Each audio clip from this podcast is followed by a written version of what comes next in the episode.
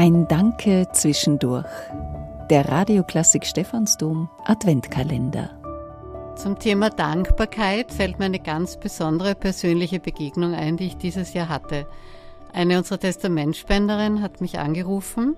Ich kannte sie vorher noch nicht, war auch unser erstes Telefonat und sie hat zu mir gesagt, dass sie bereits auf der Palliativstation liegt und es ihr aber sehr wichtig wäre, mich noch persönlich kennenzulernen, um auch ein Gesicht zu Ärzte ohne Grenzen zu haben.